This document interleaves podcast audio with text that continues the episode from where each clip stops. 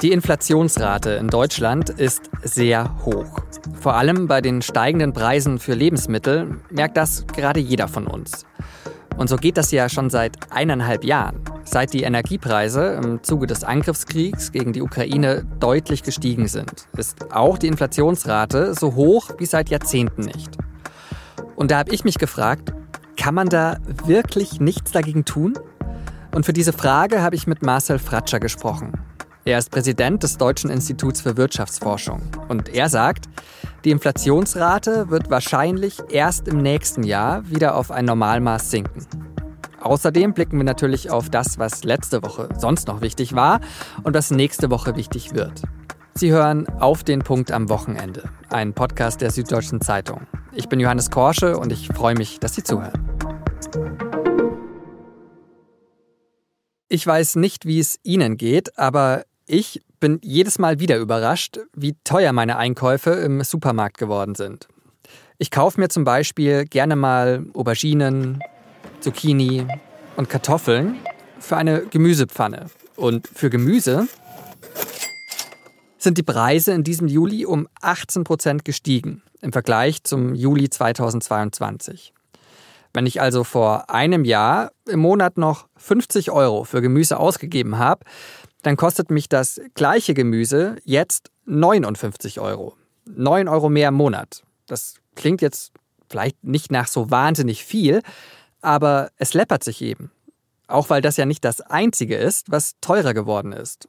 Für Strom und Gas zum Beispiel zahle ich statistisch in diesem Juli 14 Prozent mehr als noch vor einem Jahr. Und diese Liste ließe sich jetzt noch ein gutes Stück fortführen. Denn insgesamt lag die Teuerungsrate in diesem Juli im Vergleich zum Vorjahresmonat bei 6,2 Prozent. Das ist deutlich über dem, was die Politik für eine Inflationsrate haben will. Ziel sind da eigentlich stabile 2 und nicht 6 Prozent. Und deswegen wollte ich von Marcel Fratscher wissen, was kann man gegen die Inflation tun? Er ist Präsident des Deutschen Instituts für Wirtschaftsforschung, dem größten Institut in diesem Bereich in Deutschland. Herr Fratscher, wo merken Sie die Inflation besonders? Auch beim Einkaufen? Ich merke die Inflation natürlich beim Einkaufen. Lebensmittelpreise haben sich über die vergangenen 15 Monate knapp 25, 30 Prozent im Durchschnitt verteuert. Und auch da gibt es natürlich riesige Unterschiede. Manche Produkte sehr viel mehr, andere ein bisschen weniger. Also es sind schon dramatische Unterschiede, aber eben auch äh, beim Heizen. Also Energie ist teurer geworden. Jetzt habe ich kein Auto, sonst würde ich naja, zum Teil sagen die Spritpreise, obwohl die natürlich auch wieder gesunken sind, aber das Heizen für eine Wohnung, Strom, also alles, was mit Energie zu tun hat, die Dinge sind teurer geworden und dann auch manche Dinge wie Gastronomie, wie andere äh, Dienstleistungen, die ja direkt oder indirekt auch immer wieder mit Energie und mit Lebensmittelpreisen zusammenhängen. Und wenn wir jetzt ja gerade auf so ja, Lebensmittel als essentielles Grundbedürfnis gucken, trifft da die Inflation besonders Geringverdienende? Diese Inflation ist in der Tat besonders unsozial, weil, na, wenn man jetzt sagt, über die letzten zwölf Monate gab es eine Inflation im Durchschnitt von sechs Prozent in Deutschland, dann ist das ein Durchschnittswert und jeder Mensch verbraucht, konsumiert ja andere Dinge. Und Menschen mit geringem Einkommen konsumieren viel, viel mehr ihres monatlichen Einkommens für Energie und für Lebensmittel. Und das erklärt, dass Menschen mit geringem Einkommen im Durchschnitt eine doppelt bis dreimal so hohe Inflationsrate individuell, also Preissteigerung haben, wie Menschen mit sehr hohen Einkommen. Und das trifft eben diese Menschen besonders hart, weil sie häufig gar keine Ersparnisse haben. Wir haben 40 Prozent der Deutschen, die gar keine Rücklagen haben, die nicht sagen können, hier die 300 Euro mehr für die Familie, die nehme ich mal aus meinen Ersparnissen und eben auch, weil die Löhne so gering steigen. Beim Mindestlohn dieses Jahr ist nichts passiert, nächstes Jahr sehr wenig. Also sprich, diese Inflation ist extremst unsozial, trifft Menschen mit wenig Einkommen besonders hart. Und gerade weil das so ein soziales Problem auch ist, möchte ich heute mit Ihnen vor allem darüber sprechen, was man denn tun kann, um die Inflation zu senken. Und da höre ich seit einiger Zeit, die Europäische Zentralbank hat die Leitzinsen erhöht, um die Inflation zu bekämpfen. Können Sie mir erklären, wie das funktioniert, beziehungsweise wie das funktionieren soll? Die Frage, ob eine Zentralbank jetzt sehr viel oder sehr wenig Kontrolle über die Inflation hat, hängt sehr davon ab, was die Ursache für die Inflation ist. Wenn die Ursache ist, dass die Menschen konsumieren, als gäbe es kein Morgen, also ihr Geld raushauen, sagen, ich will jetzt reisen, ich will konsumieren, ich kaufe mir neues Auto, neues Sofa und so weiter. Also ein Nachfrageschock, so nennen wir der Ökonomen das, dann sind höhere Zinsen recht effektiv, weil das eben dazu führt, dass sich Kredite aufnehmen teurer wird. Die Menschen nehmen dann weniger Kredite auf, Unternehmen auch weniger. Und das schwächt die Nachfrage und damit eben auch den Preisdruck. Aber diese Inflation, die wir jetzt erleben, ist zu 80, 90 Prozent ein Angebotsschock. Sehr vereinfacht gesagt, Putin dreht den Gashahn ab, die Energiekosten explodieren in Europa, gerade auch in Deutschland, damit auch die Lebensmittelpreise. Da kann die Zentralbank ja nichts dran machen. Höhere Zinsen ändern da ja nichts dran. Ne? Und das erklärt, weshalb die EZB jetzt seit einem Jahr die Zinsen erhöht, aber wir immer noch eine sehr, sehr hohe Inflation haben. Und das ist das Dilemma einer Zentralbank. Sie hat über viele Ursachen von Inflation wenig bis keine Kontrolle. Sie muss aber handeln, damit sich die Erwartungen der Unternehmen, der Beschäftigten, der Menschen nicht verfestigen. Also, dass die nicht sagen, oh, letztes Jahr war 10 Prozent Inflation, jetzt will ich aber dieses Jahr 12 Prozent mehr Lohn und äh, die Unternehmen sagen, ich erhöhe die Preise um 15 Prozent, weil die Vorkosten ja jedes Jahr 10 Prozent steigen. Und eine solche Spirale versucht eine Zentralbank zu verhindern. Also das, was die EZB im Augenblick macht, die Europäische Zentralbank, ist im Prinzip nichts anderes als mit Hinblick auf die nächsten ein, zwei Jahre zu verhindern, dass wir in einen solchen Teufelskreis kommt. Kurzfristig kann sie an der Inflation nichts ändern, sondern ihr geht es lediglich darum, möglichst schnell zu diesen zwei Prozent Inflation, was sie als Preisstabilität definiert, zurückzukommen. Das, was Sie beschreiben, ist das, was man ja unter Lohn-Preisspirale immer zusammenfasst. Also die Preise steigen, deswegen steigen dann die Löhne und deswegen steigen dann wieder die Preise und so weiter und so fort. Darauf kann also die EZB scheinbar Einfluss oder besser Einfluss nehmen. Aber auf diese Art der Inflation, wie wir sie jetzt erleben, da höre ich eine gewisse Skepsis raus bei Ihnen. Ist das so oder habe ich Sie da falsch verstanden? Ja, ich habe eine Menge Zweifel, ob das, was die EZB im Augenblick tut, wirklich das Ziel erreichen kann, möglichst schnell zur Preisstabilität zurückzukommen. Wir rechnen, dass was die EZB jetzt über die letzten zwölf Monate gemacht hat, die Inflation vielleicht um einen Prozentpunkt reduziert hat. Also sprich, wir hätten nicht sechs Prozent Inflation, sondern sieben Prozent. Auf der anderen Seite, und das ist wirklich das große Problem dieser Geldpolitik, ist sie der entscheidende Grund, weshalb die deutsche Wirtschaft so schwächelt.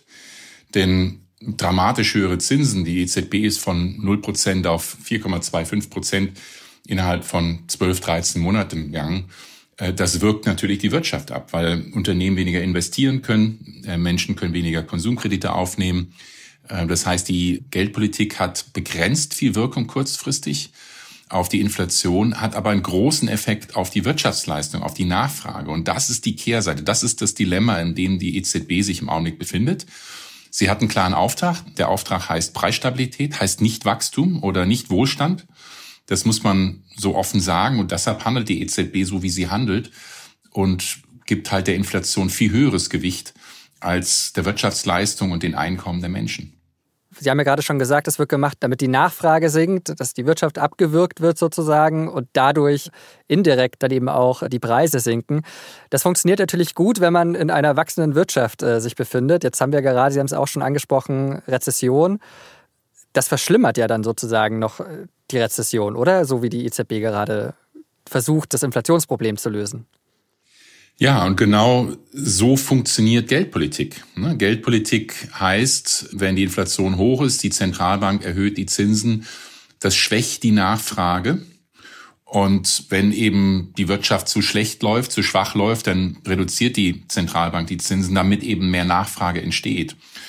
Und genau dieses, das Dilemma im Augenblick, ähm, was viele Stagflation nennen, also stagnierende Wirtschaft oder sogar leicht schrumpfende Wirtschaft und hohe Inflation. Und das ist die schlechtmöglichste Kombination für alle, weil es letztlich bedeutet, die Wirtschaft wächst nicht, die Einkommen der Menschen schrumpft sogar von der Kaufkraft her und die Inflation ist hoch. Und äh, das ist das Dilemma, in dem wir uns in Europa, gerade auch in Deutschland im Augenblick befinden. Ich würde noch gern einen anderen Begriff einführen, den man auch in letzter Zeit immer öfter hört, um die Inflation zu erklären. Die sogenannte Gierflation. Also äh, konkret, um wieder bei den Lebensmitteln rauszukommen. sagen wir mal, die Tomate ist nicht teurer geworden, weil die Produktionskosten für die Tomate teurer geworden sind und das eben weitergegeben wird, sondern deswegen, damit die Gewinne von den Konzernen maximiert werden. Ist da was dran? Ja, wir sehen punktuell in einigen Bereichen einzelnen Unternehmen sehr wohl eine solche ja, äh, Gewinnpreisspirale, so nenne ich sie mal, dass Unternehmen ihre Gewinne massiv erhöht haben. Das sind dann große Konzerne. Ich will jetzt nicht einzelne anschwärzen, aber ne, Coca-Cola, Mars sind so die Beispiele, wo die Supermärkte sagen, ne, äh, wenn ich kein Coca-Cola und Fanta im Sortiment habe, dann laufen mir hier die Kunden amok. Das muss ich haben. Jetzt sagt mir aber Coca-Cola, die Preise steigen nicht um 10, 15 Prozent, was vielleicht gerechtfertigt wäre von den höheren Kosten her, sondern 30 Prozent. Ich nehme das Beispiel, ob die Zahlen stimmen. Ne? Es ist nur beispielhaft genannt. Und die Hoffnung der Konzerne ist, die Kunden kriegen das nicht mit, die geben dem jetzt nicht dem Konzern die Schuld, weil die, der Konzern sagt, ja, Inflation, ne? das ist einfach so, da wird alles mal teurer und vor allem Lebensmittel und wollen davon profitieren. Also das ist so die Logik dahinter. Das können einige große Konzerne, die eine hohe Marktmacht haben. Die kleine Bäckerei, der kleine Einzelhändler, die Gastronomen, die Ecke, die können es meistens nicht, weil ne, wenn die Brötchen 30 Prozent oder 50 Cent teurer sind, dann werden die Kunden sagen, nee, mache ich nicht mehr, dann gehe ich da nicht mehr hin deshalb, es gibt es diese Gewinnpreisspirale, aber es trifft vor allem eher große Unternehmen, die sich hier die Taschen voll machen. Und was könnte man denn dagegen politisch tun? Dagegen kann man eigentlich wenig tun, ne, weil wir leben in der Marktwirtschaft und äh, staatliche Institutionen können ja nicht Wettbewerb schaffen und sagen, hier, wir, wir hätten gern noch mal drei weitere Unternehmen, die Coca-Cola herstellen oder was ähnliches.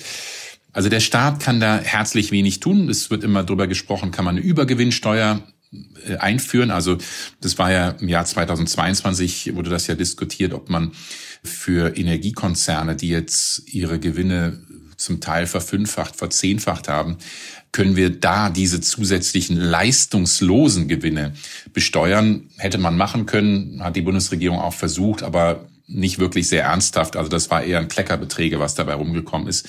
Also solche Möglichkeiten gibt es, aber das kann man eben nur sehr selektiv für einzelne Sektoren machen, wo man das wirklich nachweisen kann. In der Praxis ist es extrem schwierig. Dann würde ich gerne noch mal auf einen Bereich gehen, von dem ich glaube, dass die Politik was machen kann, ähm, und zwar beim Verkehr. Da merke ich zum Beispiel, wenn ich jetzt in meine Ausgaben gucke, vor einem Jahr gab es das 9-Euro-Ticket, jetzt ist es das 49-Euro-Ticket, sprich, es ist für mich jetzt deutlich teurer. Meine persönliche individuelle Inflation ist sozusagen in dem Bereich sehr gestiegen. Könnte die Politik da Einfluss nehmen auf ja, die individuelle Inflation und die öffentlichen weiter oder wieder mehr bezuschussen? Ja, nein. Ich sage bewusst nein auch, weil es ist wichtig zu unterscheiden zwischen Preise und Inflation. Ne, also wenn die, die Bundesregierung jetzt das 49 Euro oder vorher das 9-Euro-Ticket eingeführt hat, das 9-Euro-Ticket, dann hat man das sofort in den Preiszahlen, auch den Inflationszahlen gesehen. Es war einmalig. Das sind ja einmalige Effekte. Das sind Preiseffekte, keine Inflationseffekte. Deshalb dieses Nein. Aber natürlich, beim, beim Ja ist natürlich die Antwort, eine Regierung kann Dinge dauerhaft günstiger machen, kann vor allem gerade solche Dinge günstiger machen, die für Menschen mit geringem Einkommen wichtig sind. Lebensmittel, eine große Diskussion darüber, ob man nicht die Mehrwertsteuer auf gesunde Lebensmittel von 19 Prozent auf 7 Prozent oder noch weniger reduzieren sollte gibt eine Menge Argumente dafür, weil es eben ein permanent diese Dinge günstiger macht. Gleiche gilt beim Verkehr, also Thema Klimaschutz, Nachhaltigkeit, dass man sagt, man will eine Verkehrswende, man will eigentlich das Zugfahren, öffentlicher Nahverkehr günstiger wird und könnte es natürlich auch andersrum machen und sagen, man macht die anderen nicht nachhaltigen Dinge teurer, wie zum Beispiel über einen CO2-Preis, auch das wurde eingeführt. Also die Regierung, die Politik kann einiges tun, um die Preise, die relativen Preise zu verändern, aber sie kann nicht dauerhaft die Inflation verändern.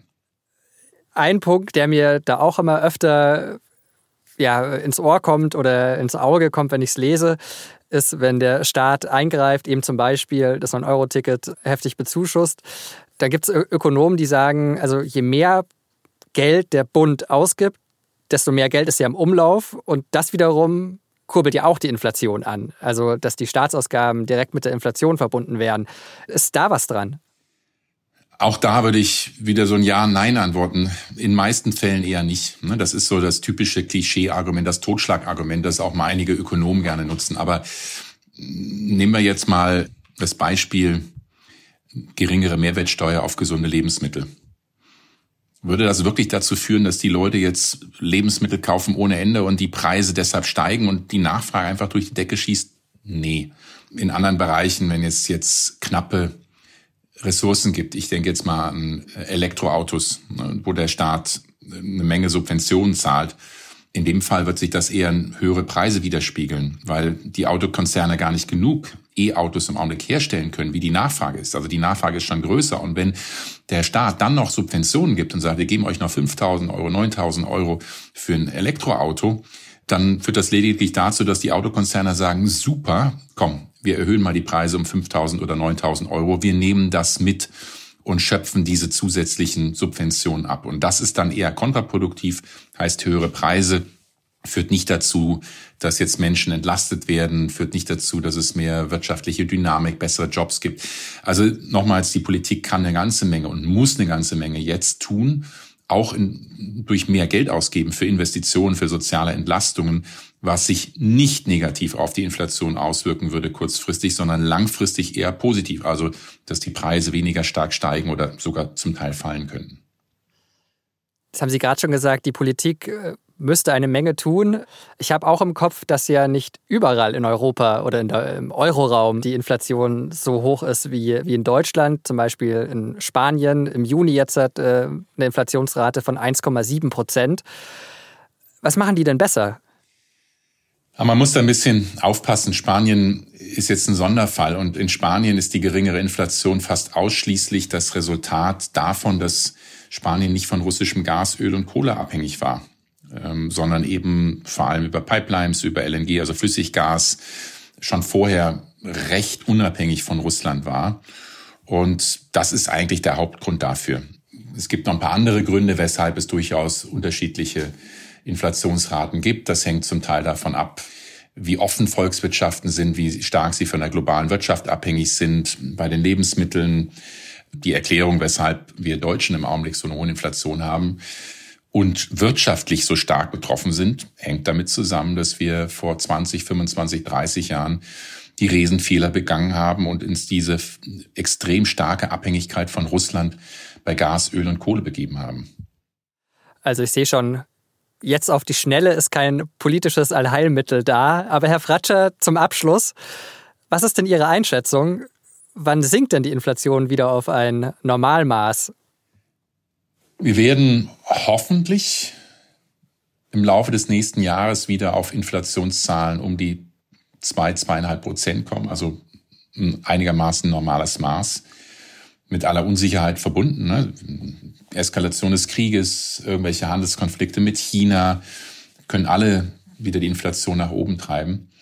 Ich glaube, über die nächsten fünf Jahre werden wir durchaus immer mal wieder Inflationsschübe haben, weil wir eben die Transformation der Wirtschaft voranbringen müssen. Ähm, gerade die ökologische Transformation. Das heißt, wir werden sehr viele Rohstoffe benötigen, um Batterien zu fertigen, um Windkraftanlagen zu bauen, um neue Übertragungsnetze herzustellen, um bessere, nachhaltigere Produkte zu machen. Und das kann dann dazu führen, dass Rohstoffpreise immer mal wieder sehr stark steigen. Wir haben demografisch in Deutschland ein großes Problem, Fachkräftemangel. Das heißt, die Löhne werden deutlich steigen in den nächsten fünf Jahren, werde ich prognostizieren. Und da sieht man auch, dass nicht jede Inflation unbedingt schlecht sein muss. Deshalb muss man immer so ein bisschen ausgewogen sein. Sechs Prozent, acht Prozent, zehn Prozent Inflation ist zu hoch. Das ist wirtschaftlich schädlich. Da muss man runter, aber alles zwischen ein und vier Prozent ist eigentlich okay. Und man muss sich dann immer angucken, wo kommt die Inflation her? Ist es nur negativ, wie es jetzt im Fall ist, ne, dass äh, Putin und Länder im Mittleren Osten sich die Taschen voll machen. Äh, das ist ja letztlich das Resultat dieser hohen Inflation, dass wir dafür zahlen. Oder hat die, ist die Ursache eine andere, nämlich dass Löhne stärker steigen, vor allem von Menschen mit geringem Einkommen. Und dann kann man durchaus sagen, das muss jetzt nicht unbedingt schlecht sein. Herr Fratscher, vielen Dank für Ihre Einschätzung und Ihre Zeit. Sehr gerne. Wenn Sie jetzt noch mehr zu einem Thema wissen wollen, das gerade auch Marcel Fratscher angesprochen hat, die Stagflation, Dann schauen Sie in die Show Notes. Dort habe ich Ihnen einen Text von meinem Kollegen Alexander Hagelücken verlinkt, bei dem es um die Sommerrezession geht.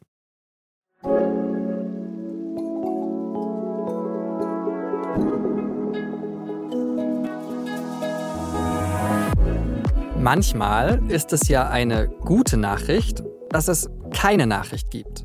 Oder zumindest keine schlimme. Das habe ich mir diese Woche gedacht, als es um den Frachter Fremantle Highway ging. Auf dem haben ja tagelang Autos und E-Autos gebrannt. Und das, was dazu einer Nachricht hätte werden können, also in einem Wort zusammengefasst, Horrorszenario. Wären die brennenden Batterien der E-Autos mit dem Meerwasser in Kontakt gekommen, wären sehr giftige chemische Stoffe entstanden. Oder es hätte ein Leck entstehen können und dann wäre tonnenweise Schweröl ins Wattenmeer gelaufen. Eine Umweltkatastrophe. Aber dann ist zum Glück ja tagelang nichts passiert. Beziehungsweise nichts, was die Situation noch verschlimmert hätte. Inzwischen wurde der Frachter sogar zu einem niederländischen Hafen geschleppt. Und das Feuer ist aus. Ganz ohne Umweltkatastrophe. Wie ich finde, eine sehr gute Nachricht. Mehr noch, vielleicht hat der Brand sogar positive Folgen. Die Weltschifffahrtsorganisation IMO, eine Unterorganisation der Vereinten Nationen, prüft gerade neue Sicherheitsregelungen für Schiffe, die Elektrofahrzeuge durch die Weltmeere schippern. Damit so ein Brand auf hoher See in Zukunft besser verhindert werden kann. Denn die beste Nachricht ist in dem Zusammenhang ja keine Nachricht.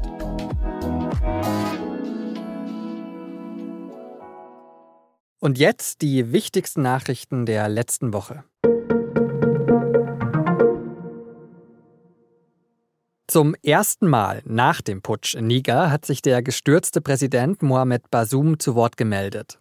Am Freitag in einem Gastbeitrag, der in der Washington Post erschienen ist. Der Staatsstreich müsse beendet werden, schreibt Bazoum da. Das hat vorher auch schon der westafrikanische Staatenbund ECOWAS gefordert. Der ECOWAS-Vorsitzende Omar Touré hat sogar ein sehr deutliches Ultimatum gestellt. Sollte dieser Forderung nicht innerhalb einer Woche nachgekommen sein, werde man alle nötigen Mittel einsetzen, um die verfassungsmäßige Ordnung in Niger wiederherzustellen. Das könne auch ein gewaltsames Eingreifen bedeuten. Dieses Ultimatum läuft an diesem Sonntag aus. Die deutsche Fußballnationalmannschaft ist bei der WM in Australien und Neuseeland ausgeschieden. Im letzten Vorrundenspiel gegen Südkorea gab es nur ein 1:1 Unentschieden. Und das war eben nicht genug, um sich in der Gruppe durchzusetzen. Das beeindruckende 6:0 im ersten Spiel gegen Marokko ist damit der einzige Sieg bei der WM geblieben. Trainerin Martina Forst-Tecklenburg hat das Ausscheiden so erklärt. War sehr nervös, sehr fahrig, sehr ähm, ja, einfach auf vielen, vielen Bereichen heute in den Basics nicht ausreichend. Auch die Südkoreanerinnen sind übrigens nicht weitergekommen. Stattdessen gehen Kolumbien und Marokko aus der deutschen Gruppe in die Achtelfinals. Donald Trump ist angeklagt. Mal wieder. Aber es geht diesmal nicht um Schweigegeldzahlungen, sondern um seine Rolle beim Sturm aufs Kapitol am 6. Januar 2021. Damals wollten Trump-Anhänger verhindern, dass die Wahl von Joe Biden als Präsident anerkannt wird. Der zuständige Sonderermittler Jack Smith hat dazu gesagt, der Angriff auf das Kapitol sei ein beispielloser Angriff auf den Sitz der amerikanischen Demokratie, angeheizt von den Lügen des Angeklagten, also von Donald Trump. Übersetzt ins Juristendeutsch heißt das dann, dass Trump in vier Punkten angeklagt ist. Unter anderem für eine Verschwörung zum Betrug an den USA. Auf jeden einzelnen der vier Anklagepunkte stehen 10 bis 20 Jahre Haft. Donald Trump hat auf nicht schuldig plädiert.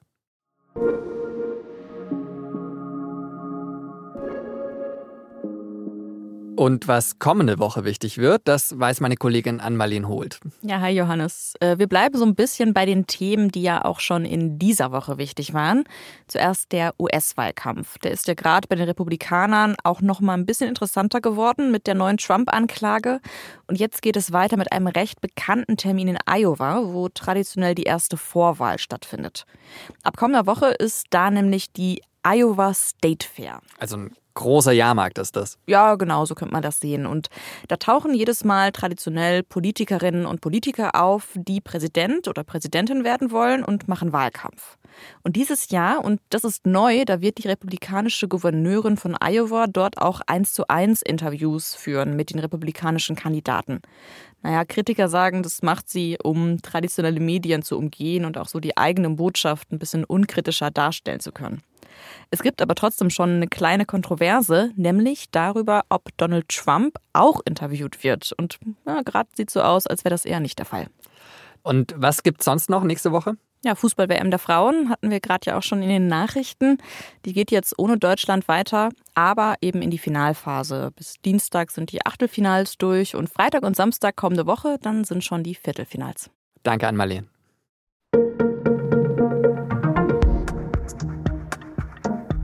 Zum Schluss ein Geständnis. Zumindest muss ich das, was ich Ihnen jetzt erzähle, oft rechtfertigen. Ich lese ungelogen jede Kolumne von Franz Josef Wagner, der im größten Boulevardblatt des Landes Post von Wagner verschickt. Adressiert sind diese kurzen Briefchen immer an eine bestimmte Person des öffentlichen Lebens. Zuletzt zum Beispiel an Bundestrainerin Martina Voss-Tecklenburg. Und manchmal schreibt Wagner auch an Politiker. Wenn Sie diese Briefe nicht kennen, haben Sie jetzt auch nicht so viel verpasst. Aber für mich ist es schon immer wieder erstaunlich, wie Wagner es oft genug schafft, mit wenigen Worten sehr viel über sich und seine oft etwas gästerig sexistische und überemotionale Welt zu erzählen. Und das alles in einer unverwechselbaren Mischung aus Wahnsinn und Klarsicht.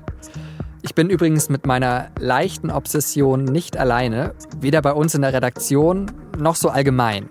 Prominentes Beispiel, der Moderator und Autor Mickey Beisenherz. Und deswegen können Sie von Beisenherz in der SZ vom Samstag Post an Wagner lesen zum 80. Geburtstag von Franz Josef Wagner. Sie finden den Link zu dem Text in den Show Notes. Produziert hat diese Sendung Jakob Anu. Vielen Dank dafür und Ihnen vielen Dank fürs Zuhören. Genießen Sie noch ein schönes Wochenende und bis Montag.